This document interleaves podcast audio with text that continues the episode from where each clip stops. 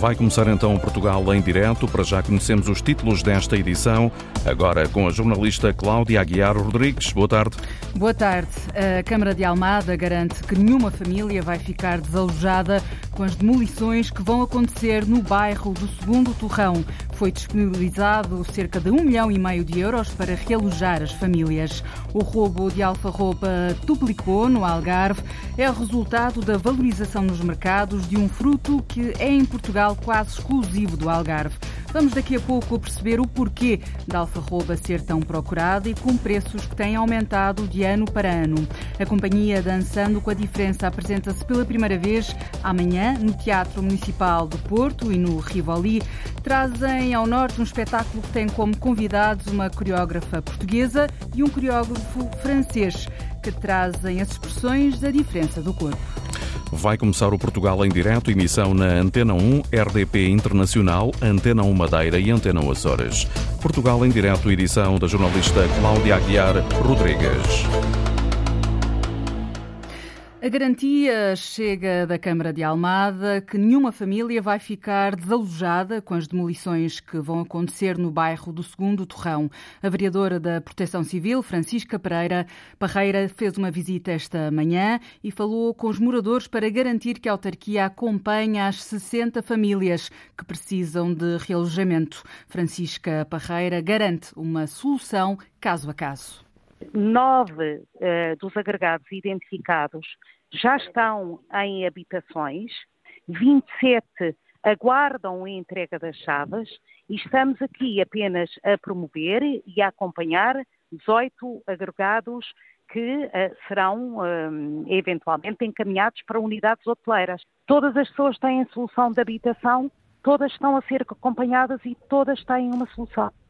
A vereadora da Proteção Civil explica a razão das obras terem de acontecer nos primeiros seis dias de outubro. Nós vamos ter bom tempo de dia 1 ao dia 6 e, portanto, a Câmara Municipal entendeu uh, fazer, uh, uh, proceder às demolições e fazer esta intervenção de forma faseada.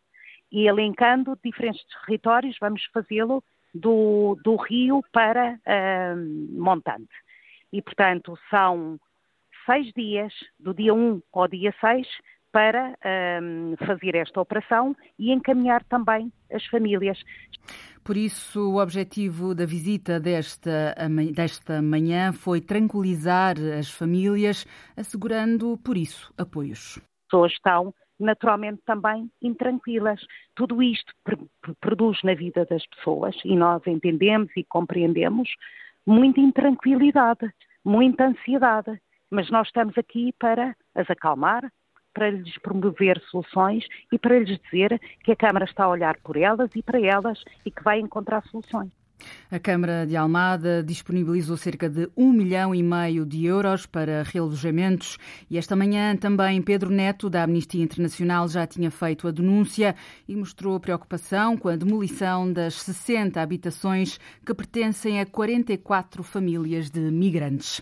Em Lisboa, para além da falta de casas, existe o problema da habitação degradada que precisa de obras urgentes, a segurança, o conforto e a dignidade para quem vive nos prédios, muitas vezes de habitação social, não é garantida. É o caso de um prédio na freguesia de Marvila, onde vivem cerca de 200 pessoas e de onde as pedras estão a cair, como testemunhou a repórter Arlinda Brandão. Estamos em Marvila, frente à entrada deste prédio, na rua Manuel Pereira Gomes, lote 70. O prédio, neste momento, está impróprio para nós estarmos aqui dentro. Teresa Pina é moradora deste prédio. Já passou quase meio século desde que foi construído. Este prédio é de 1974, nunca teve qualquer intervenção e até à presente data temos habitações que são uh, inadmissível estar alguém dentro daquela habitação a morar, para vermos o exterior do prédio também. Né? O prédio é da responsabilidade do IRU, Instituto da Habitação e Reabilitação Urbana, e aos moradores têm sido prometidas e adiadas obras, ao ponto da fachada estar a desfazer-se. Os ferros dos pilares e das varandas estão à vista e cá embaixo, no chão, juntam-se pedras que vão caindo. Foi há coisa de um mês que veio cá a Proteção Civil, porque caiu mais um bocado do, do prédio, portanto portanto, da, da, cobertura e um inquilino chamou para virem, portanto, ver cá e os bombeiros cercaram a estrada e, portanto, retiraram estas pedras todas que achavam que era o que estava supostamente a cair, o que não é, portanto, nós estamos num perigo dentro deste prédio. Mas continuam a cair, que ainda continuam, continuam a cair, continuam constantemente. A gente se tivesse que chamar a proteção civil era todos os dias. Como pode ver a cobertura lá em cima tem os ferros completamente à mostra. Portanto, todos os dias teríamos que chamar, coitados, a Proteção Civil e os bombeiros, não é? Têm alguns receios quando vão entrar para o prédio? Completamente, desde os elevadores, um deles está parado também. Uh, temos crianças a circular pelo prédio, não é? E nós, quando vamos entrar para as escadas, a qualquer momento podemos levar com, com com um bocado de pedra, com um bocado do prédio no meu andar. Eu se der um pontapé na varanda, aquilo cai cá embaixo. Diz-nos que aqui vivem cerca de 200 pessoas no prédio, que tem muitas frações e andares. Em cerca de uma dezena, a situação é pior. Em dois destes andares vivem a Dona Rosa e a Dona Chica, que têm a casa cheia de alguidares para recolher a água da chuva, com paredes negras de umidade e a cheirarem a mofo. Chove tal qual como chove na rua. É na cozinha, é no quarto da eletricidade, é no hall de entrada e é num quarto do meu filho. Que idade é que tem a dona Chica? Tenho 75 anos. E sou oncológica, já tive três cancros. E é desconfortável? Não é, não, e não é por causa disso, é que o cheirar bafio fica aquele cheiro mal, cheiro de bafio. E eu, como sou oncológica, também não posso aguentar este cheiro todo. E andar na cozinha tenho cinco alguilhares, no quarto filho tem três, e, de, e hall de entrada por cima do contador da luz. Antigamente chovia por trás do contador da luz, veio aquelas senhoras da luz queriam-me cortar a luz. Eu disse que não, que não podia ficar sem a luz. Não vê o dia em que a sua casa fique bem? Não, eu pedi transferência daqui para o outro lado, aí dava-me sim no Seixal para uma casa com dois quartos. Mas daqui para o Seixal e sozinha não, não posso. E nos acessos? E na escada, no elevador? Ah, isso é uma miséria. Isso é uma miséria mesmo, não há, não há nada que se possa passar. Gente, ainda ontem quando chegamos, quando chegamos cá abaixo, tivemos que pôr um chapéu para entrar dentro do prédio porque a água lá de cima do quinto andar era, muito cá para baixo. Da minha cozinha, já só para a cozinha desta senhora. Está a desfazer o armário todo, já está quase a cair o armário. Estou farta de ligar para o Iru, não quero saber. Não. Eu estou a ver quando o armário me cai em cima. À espera que o armário me caia em cima, porque quando chove muito na casa dela, vem-me cair mesmo, cai mesmo pelo armário abaixo. A senhora já vive cá há muito tempo? Sim, eu já vivo aqui há 30 e tal anos. E a Dona Rosa também está à espera que essas obras se façam? Também estou à espera, também. Estou à espera que eles resolvam o problema para, para não deixar de chover na casa dela, para não ter os meus problemas na minha casa, não é? E aqui a casa a desfazer-se? Porque no fundo é casa a desfazer-se, não é? Que caem as pedras cá para fora, horrível, da parte de fora. Uma pessoa está com medo, cada vez que passa aqui está sempre com medo, que nos cai alguma coisa em cima e tudo. O presidente da Junta de Freguesia de Marvila, José António Videira, diz que é preciso um levantamento sobre o estado do edifício e fazer obras urgentes. Já temos instado uh, e colocado esta questão junto do Instituto de Proteção Urbana. Em fato é que não tem havido ainda nenhuma resposta. Uh, tem havido um pequeno e ligeiro avanço que é o lançamento do concurso, que ficou deserto, mas era preciso que tivesse um, uma intervenção rápida para que esta situação se resolvesse. Não há só falta de casas em Lisboa, este é um exemplo de um prédio a precisar de obras urgentes, à espera da intervenção do IRU, Instituto da Habitação e Reabilitação Urbana. Um prédio que tem mais de 40 anos e nunca teve obras tem sido prometidas e adiadas. A Antena 1 tentou obter esclarecimentos do Instituto da Habitação e Reabilitação Urbana, mas eh, até o momento não tivemos resposta. As migrações estão em debate por estes dias em FAF. O tema serve de mote para a conferência anual Refúgio e Acolhimento, Caminhos para a Inserção da Associação das Instituições Europeias de Migração. Uma iniciativa acolhida pelo município que partilhou a própria experiência no acolhimento dos refugiados ucranianos na área da educação, como dá conta Paula Nogueira, a vereadora da Educação da Câmara de FAF. Temos 14 crianças e jovens integrados no, no nossa rede escolar e pré-escolar. Uh, alguns uh, destes alunos e alunas já concluíram, uh, portanto, o último ano letivo e também proporcionamos àqueles alunos que tinham condições para, uh, para isso, portanto, dar continuidade a aulas uh, via remota com os professores de origem, portanto, na Ucrânia, cumprindo o programa do, de ensino de, do seu, da sua terra natal.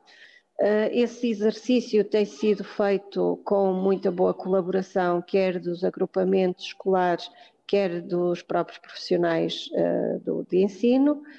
Um, e, portanto, temos, temos essa dinâmica instalada no terreno uh, e estamos certos que tem sido graças a essa boa colaboração que eu posso falar de, de sucesso de integração destas pessoas. Uma integração bem sucedida. FAF acolhe até amanhã a Conferência Anual da Associação das Instituições Europeias de Migração.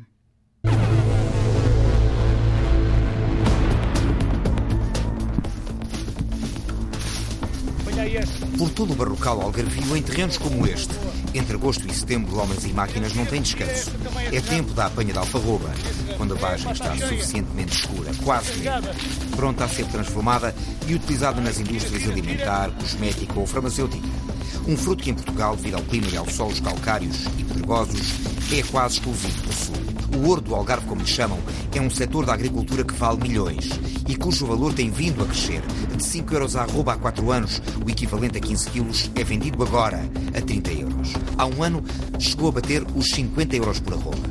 Um aumento no preço que fez subir um outro fenómeno bem conhecido dos 9 mil proprietários espalhados pela região. O furto da alfarroba.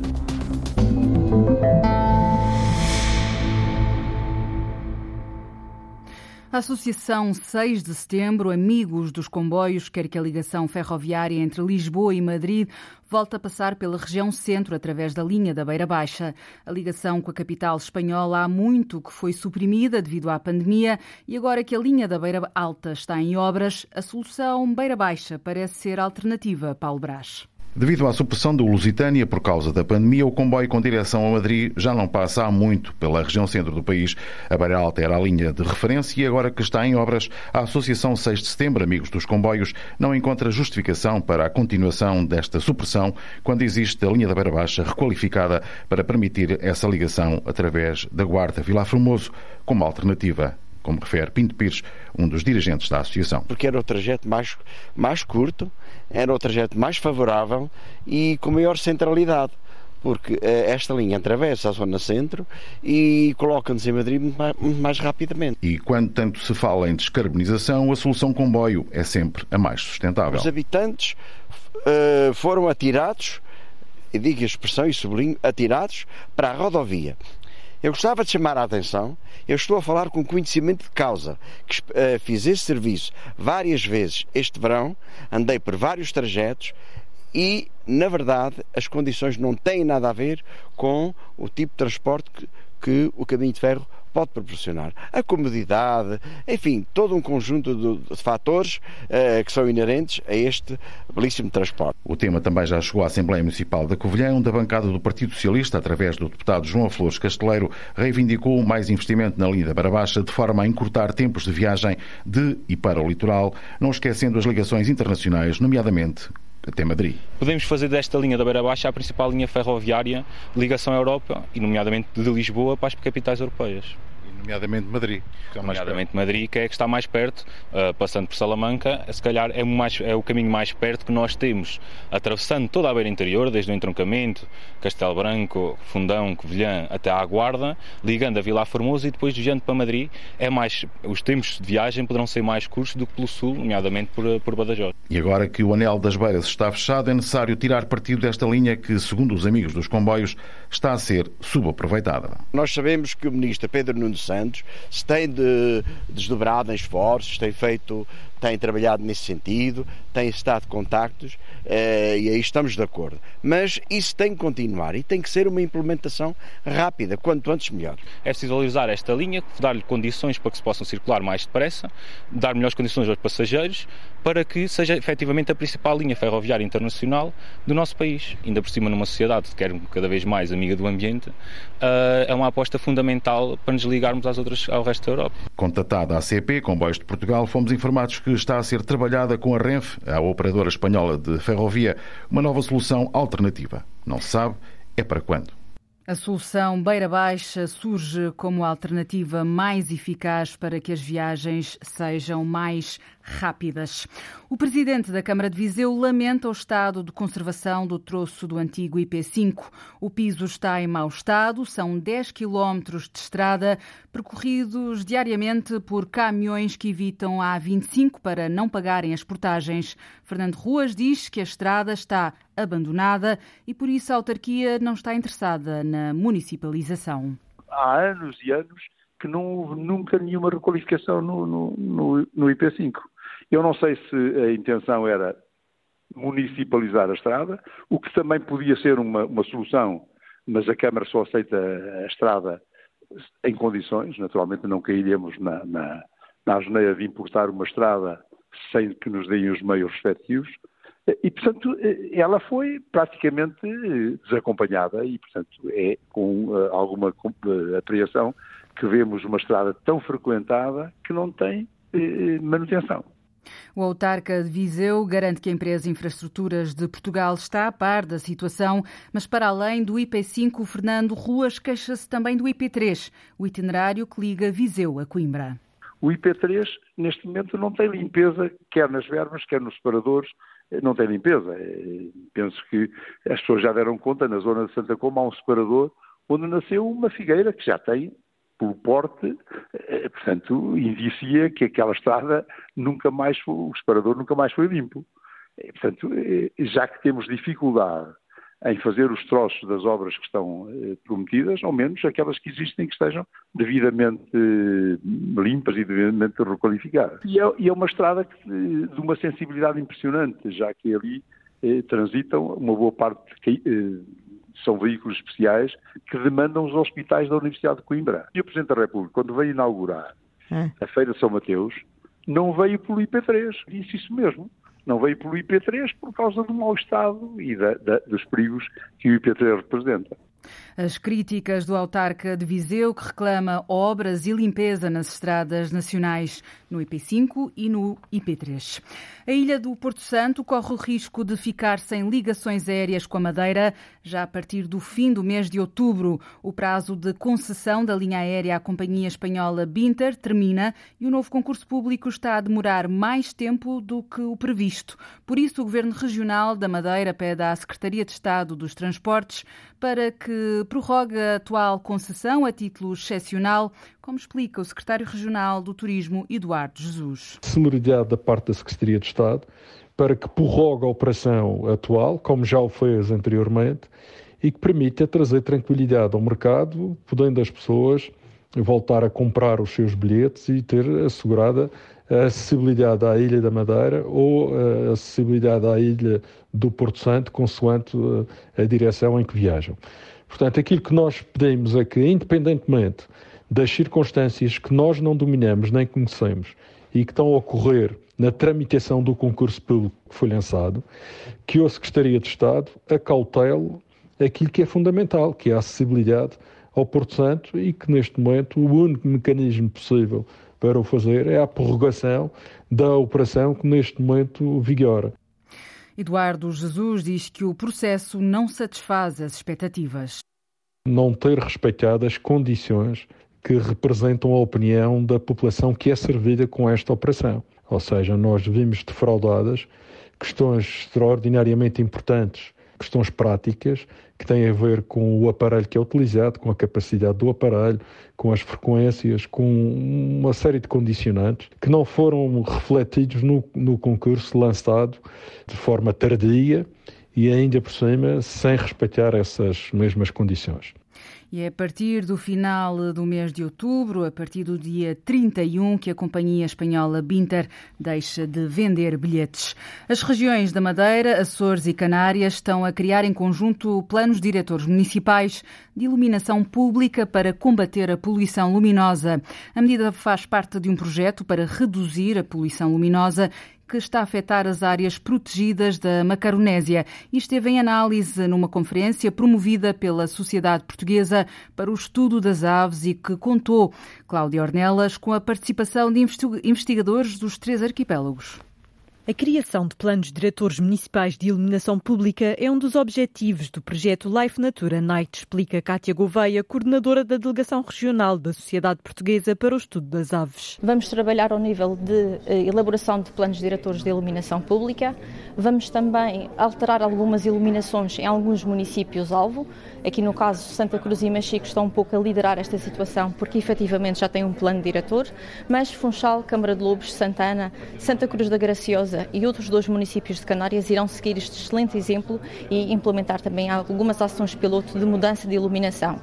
Esta mudança de iluminação trará benefícios quer para a biodiversidade, quer para a componente de eficiência energética e também economias significativas, porque com uma melhor iluminação e uma iluminação mais eficiente e sem poluição luminosa também acaba por ter um retorno económico bastante mais favorável. O projeto Life Natura Night tem como objetivo reduzir a poluição luminosa que afeta as áreas protegidas da Macaronésia. Cátia Gouveia explica que os planos diretores vão permitir regular a iluminação em diversos municípios. Existindo um regulamento eh, municipal, qualquer edificação que aconteça, qualquer arruamento terá de ir ao encontro deste regulamento que está aprovado no município. E desta forma conseguimos assegurar que as ações de conservação que estamos a desenvolver neste momento terão continuidade no futuro, porque estão protegidas legalmente. Já a Zuzena de la Cruz, coordenadora da SPEA Açores, defende a necessidade de uma diretiva europeia adaptada à problemática da poluição luminosa. Uma diretiva europeia também ajudaria, não só para a Macaronésia, mas para muitos outros sítios, a ter uma obrigatoriedade de começar a olhar para este problema de uma maneira séria e agir em, tudo, em toda a União Europeia para este problema da biodiversidade e iluminação pública. A coordenadora da CPEA Açores defende também que os governos regionais criem legislação sobre esta matéria. Estima-se que em toda a Macaronésia mais de mil aves morrem anualmente por causa da poluição luminosa. Coimbra está integrada no projeto europeu para a neutralidade climática. O Creating Actionable Futures envolve 60 cidades europeias que vão testar e partilhar ideias e projetos que têm como base o conhecimento e a experiência de outras cidades modelo, por exemplo, o que já é feito em Bolonha, em Praga e também em Amsterdão. Carlos Matias Lopes, vereador do Ambiente da autarquia, não quis revelar para já que tipos de projetos vão avançar, mas admitiu à jornalista jornalista Paula Verã que as, intervenções vão ser feitas sobretudo na área cultural.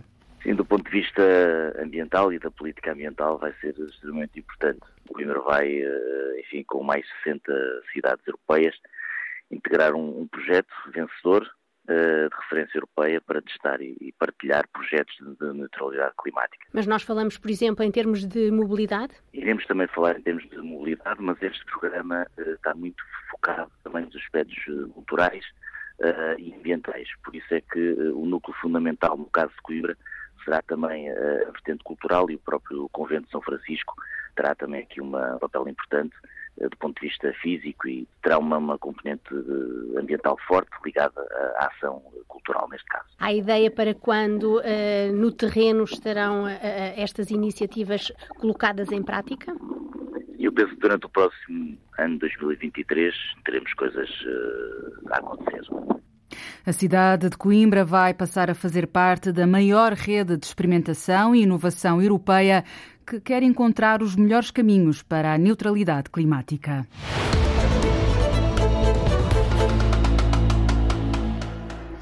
No Algarve, duplicou o roubo da alfarroba. Até meados de setembro, a quantidade já era quase o dobro em relação ao ano passado.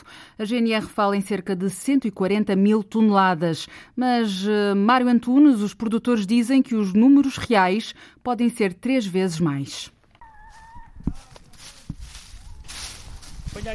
Por todo o barrocal algarvio, em terrenos como este, entre agosto e setembro, homens e máquinas não têm descanso. É tempo da apanha de alfarroba, quando a vagem está suficientemente escura, quase negra, pronta a ser transformada e utilizada nas indústrias alimentar, cosmética ou farmacêutica. Um fruto que em Portugal, devido ao clima e aos solos calcários e pedregosos, é quase exclusivo do Sul. Produtores como Horácio Piedade chamam-lhe o ouro do Algarve. Horácio dirige a Agrupa, agrupamento de produtores de alfarroba e amêndoa, a única cooperativa do setor que resiste no Algarve. Ficámos só nós, infelizmente só ficámos nós. As outras corporativas, uh, a seguir ao plano de melhoria, tudo fechou portas. São pouco mais de 400 sócios, recebe 2 mil toneladas das 40 mil produzidas na região. O ouro do Algarve, como lhe chamam, é um setor da agricultura que vale milhões e cujo valor tem vindo a crescer. De 5 euros à arroba há 4 anos, o equivalente a 15 quilos é vendido agora a 30 euros. Há um ano chegou a bater os 50 euros por arroba. Um aumento no preço que fez subir um outro fenómeno bem conhecido dos 9 mil proprietários espalhados pela região: o furto da alfarroba. Furtos na alfarroba, desde que eu me conheço, sempre houve furtos da alfarroba. O problema maior é que a alfarroba, há cerca de 3 anos, estava a 5 euros a arroba. E o ano passado houve alfarrobas comercializadas a mais de 50 euros. Portanto, veja bem a dimensão de 5 para 50. É que hoje não estamos a falar quando se rouba um saco de alfarrobas que se rouba 10 euros. Hoje estamos a, a, a falar em 100 euros quando se rouba um saco de alfarrobas. Uh, chegam a roubar uh, numa propriedade numa hora arrobas e arroba de alfarroba. E quando você chega à sua propriedade e vê que estão a, a roubar, qual é o instinto da pessoa? É tentar proteger. E proteger como? Fisicamente, como sabe. E é isto que nós temos que evitar. E é isto que eu peço aos sócios, é isto que a GNR pede, para que não, não, que haja confrontos físicos. Mas é inevitável. Mas isto pode criar. Isto agora, vamos. Se isto continuar com estes preços, isto é um descalabro. Até meados deste mês de setembro, a GNR tinha recebido perto de 300 denúncias, feitas por proprietários de todo o Algarve, relativas a furtos de alfarroba o dobro do que se verificou em 2021. Temos denúncias de particulares e de produtores que, efetivamente, sentem-se lesados na, através do furto do produto. Nesta fase, normalmente ocorre nos terrenos agrícolas, agora vai começar numa fase posterior a acontecer nas, uh, nas sacas, já estão armazenadas em anexos, uh, em que poderá ser, já o trabalho está realizado à apanha, e poderá ser apetecível, dado o valor que neste momento o produto tem, em ir lá buscar o produto e fazer furtos na, nessas zonas. Sempre houve furto de alfarroba, lembra o capitão António Ramos, oficial de Relações Públicas do Comando Territorial de Faro da GNR, mas o preço do produto fez crescer nos últimos anos este tipo de criminalidade. A quantidade furtada aumentou de forma exponencial, 140 mil toneladas este ano contra 69 mil no ano passado. Também aumentou o número de indivíduos detidos e identificados pela Guarda Nacional Republicana. Estes furtos, eles sempre tiveram lugar. Uh, torna-se mais expressivo e torna-se mais apelativo com o aumento do valor que tem tido ao longo desta última década e, em particular, nos últimos anos. E, nesse sentido, não só uh, é mais apelativa quem vai praticar este tipo de, de crime, como também é mais pronto, cria um maior prejuízo ao produtor. E, e daí ocorra e seja necessário tomar eh, medidas, seja a denúncia da, do crime, seja olhar para outras opções que, que porventura possam vir minimizar este efeito. Temos que reconhecer o trabalho da GNR, mas se, se formos já à realidade, estes números não têm nada a ver. Podíamos estar a multiplicar por quanto? Por dois ou três. Por três, talvez. Isto é para ir cá muito baixo. Por 3 é muito baixo. Poderíamos andar a falar à volta de 500 mil quilos de alfarroba furtados este ano? Ou mais. Ou mais. E agora os armazéns? Que tive conhecimento agora que foram roubados, assaltados armazéns, partidos das portas e levados os sacos já apanhados. Isto é, isto é que é problemático. Agora diga-me, diga-me, depois de ter o trabalho, de gastarem o dinheiro e, e pôr isto no armazém, chegarem lá e verem um caminhão a carregar, a roubar as alfarrobas, o que é que esse proprietário. Uh, qual é a reação? Epá, eu não sei. Horácio Piedade e dezenas de outros produtores de alfarroba chegaram a manifestar-se no verão passado, exigindo uma solução para o problema dos furtos. O responsável pela cooperativa Agrupa garante que a chave para resolver o problema está na posse da Ministra da Agricultura. Passa por regular a compra e venda de alfarroba mediante um rastreio do produto através da obrigação de registro no Instituto de Financiamento da Agricultura e Pescas. Horácio Piedade assegura que só depende da Ministra publicar o documento que regula esta espécie de cadastro das propriedades com alfarroba. O que é que o documento diz no essencial? Primeiro, a colheita da alfarroba tem que começar no dia 1 de agosto e acabar no dia 15 de outubro. Porque, como o preço é elevadíssimo, começam a roubar alfarroba no dia 15 de julho. Verde, completamente verde. O produto não presta, não serve. E é isso que nós queremos evitar, porque a mais-valia da, da alfarroba do Algarve é a qualidade. Segundo, só poderia vender, ou os senhores transformadores e comerciantes só poderiam comprar, quem tivesse registado no IFAP e que passaria uma guia com o número que estava registado no IFAP, quem não tivesse alfarrobeiras não podia vender. Porque o problema, diz Horácio Piedade, não está só na impunidade de quem furta, mas também em quem aceita comprar alfarroba roubada apenas pelo lucro fácil. Já o Estado sai lesado em milhares e milhares de euros, em impostos não cobrados. Quando aquilo estava muito barato, muitos agricultores, se tivessem pouca quantidade, nem se preocupavam em. Uh, quando digo agricultores, vou dizer produtores. Porque há pessoas, como eu digo, que têm 5 ou 6 alfarrobeiras no quintal e se calhar não se, não se importavam, como o preço era tão barato, nem sequer apanhavam. Aquilo caía, ou então autorizavam alguém para ir uh, recolher o produto. Antigamente iam chamado ao rabisco, que era quando os agricultores apanhavam, eles iam apanhar o remanescente. Depois, à medida que foi faltando trabalhadores agrícolas, eles eram as únicas pessoas que iam apanhar alfarroba. À medida que o preço foi subindo, as pessoas começaram a ver que aquilo realmente valia dinheiro e então foram, de alguma forma, impedindo essas pessoas de entrar nas propriedades e de ir, de ir apanhar. E, como lhe digo, pronto, as pessoas chegam a uma altura que estão habituadas a ter, a chamar, a fazer uma determinada que é a campanha da alfarroba e querem, querem continuar a ter esse rendimento que tinham na altura.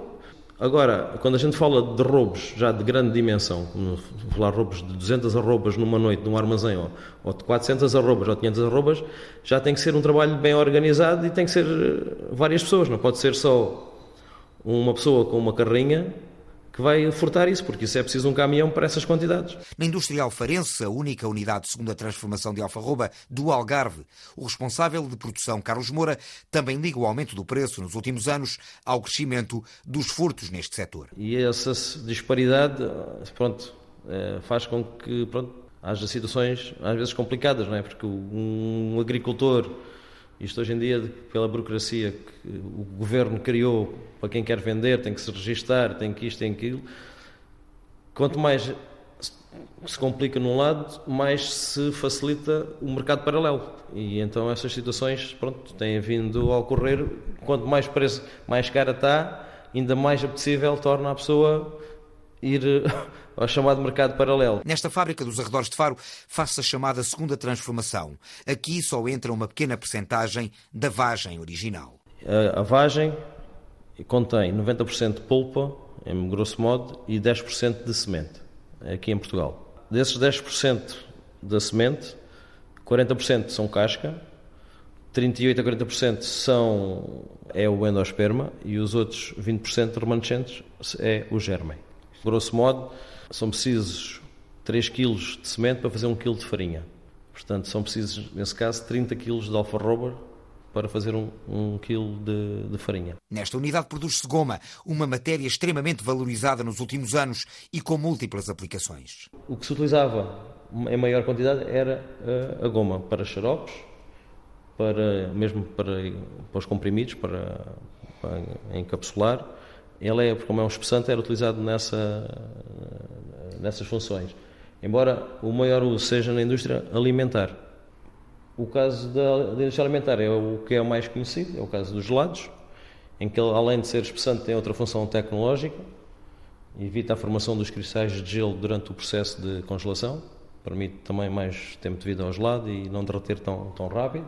O caso dos produtos lácteos, sobremesas lácteas, aqueles pudins, uh, o queijo, o próprio queijo creme, tipo Filadélfia, também utiliza a, a goma, portanto, uh, aquelas papas dos bledines de, dos bebés.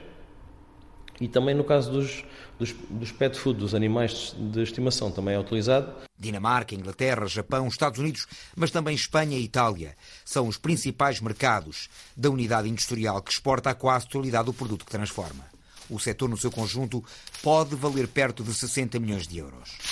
Os produtores e transformadores de alfarroba do Algarve chamam-lhe o ouro da região. A alfarroba é procurada pelas utilizações na gastronomia, na cosmética, na indústria farmacêutica e é o resultado da valorização nos mercados de um fruto que é em Portugal quase exclusivo do Algarve.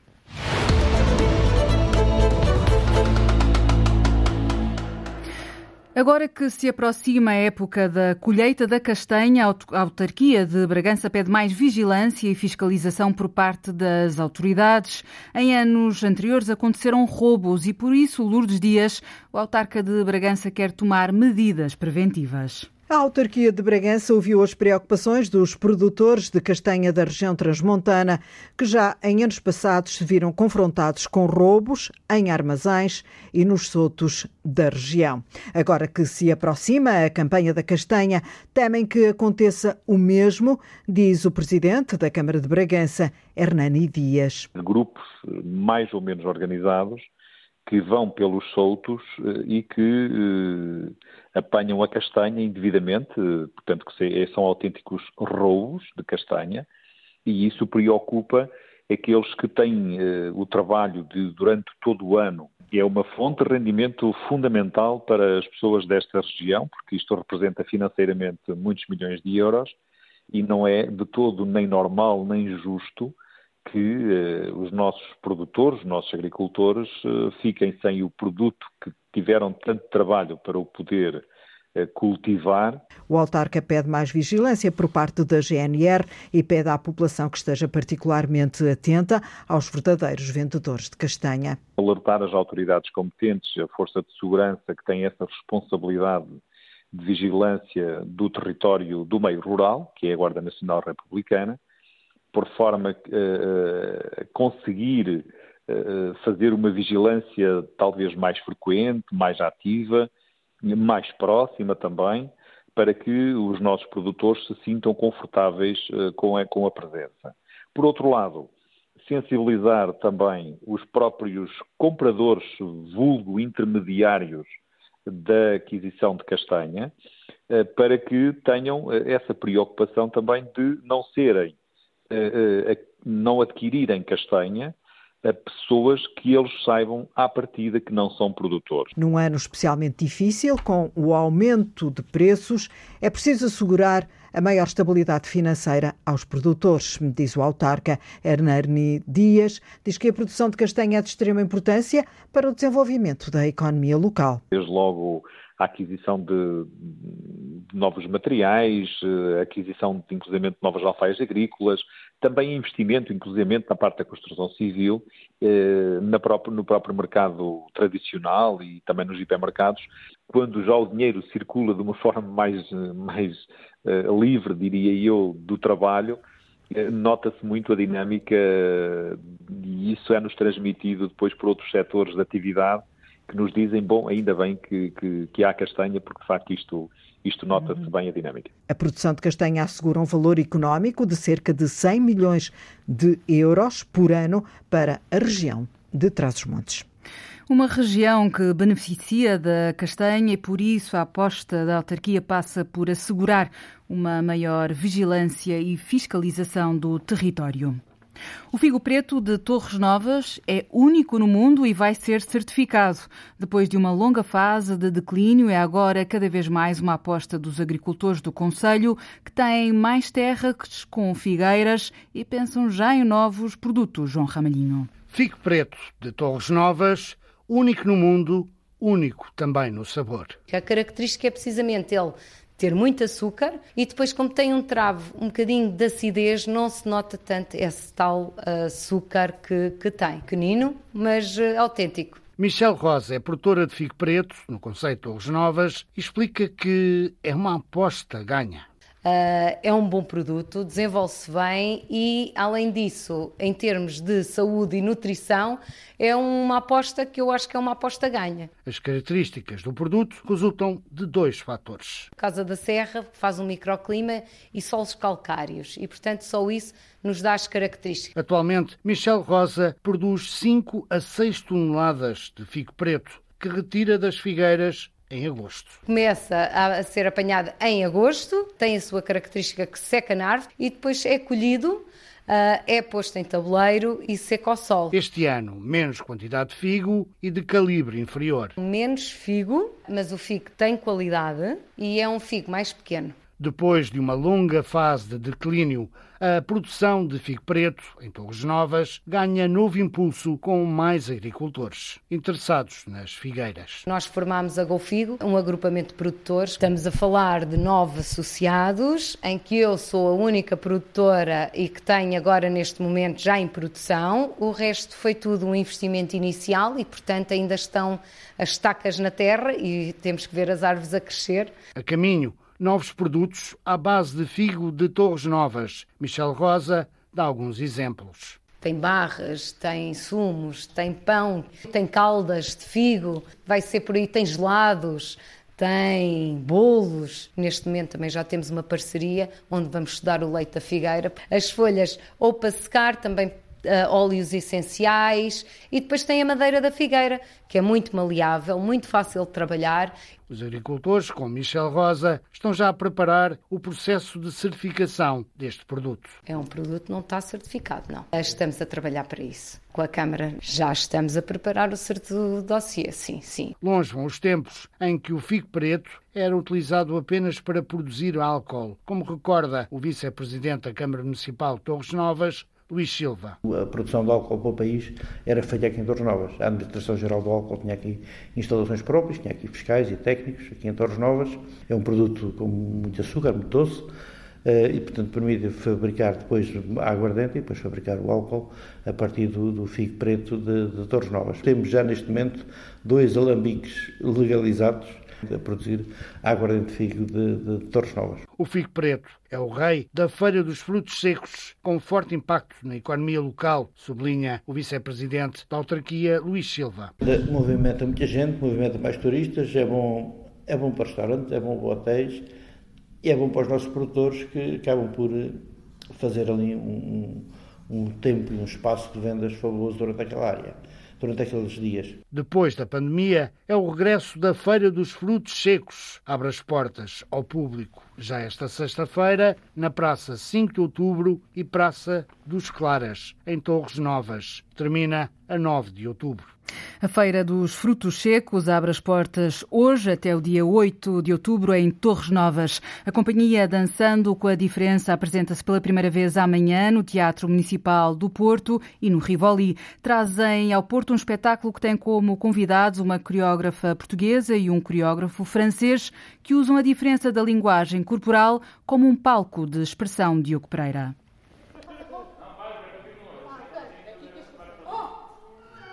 É um espetáculo da companhia Dançando com a Diferença. O Dançando com a Diferença tem sede na Madeira, é uma companhia de dança contemporânea numa vertente inclusiva, ou seja, tem pessoas com e sem deficiência no elenco. Henrique Moedo é o diretor artístico da Dançando com a Diferença. A companhia que apresenta a partir de amanhã um espetáculo que reúne trabalhos de dois coreógrafos. O François Chainot e a Tânia Carvalho. A primeira parte do espetáculo é feita com o blason do François Chainot e depois dois de com da Tânia Carvalho.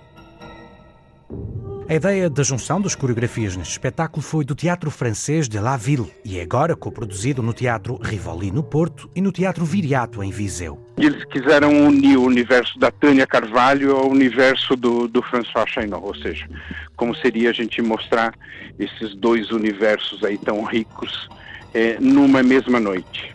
Tanto a Tânia quanto o François tem um trabalho de voz nos seus trabalhos e nas suas carreiras enquanto intérpretes também muito presente, muito forte. Então começa por aí e depois uma linguagem corporal muito específica no trabalho dos dois. Então na realidade foi tentar aproximar a obra desses dois criadores nesse programa. E é aqui, no palco, o centro das atenções que a companhia Dançando com a Diferença quer que o público veja, através da dança, que é possível transformar o que muitos consideram ser uma fraqueza em autênticas virtudes. A questão da, da deficiência dos intérpretes acaba sendo uma mais-valia. Por quê? Porque a gente tem diferentes corpos, diferentes possibilidades, diferentes formas de ver e perceber o mundo. Ou seja, para a gente é muito mais a riqueza do, dessa diferença do que a deficiência em si que está em conta ou que está em cena.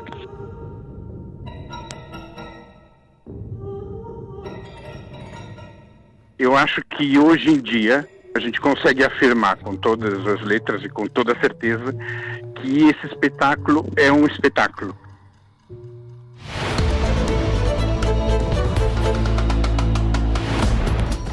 O Portugal eh, em direto volta para a semana para ligar o país de norte a sul e ilhas. Até lá, bom fim de semana. Cláudia Aguiar Rodrigues com a edição do Portugal em direto de hoje.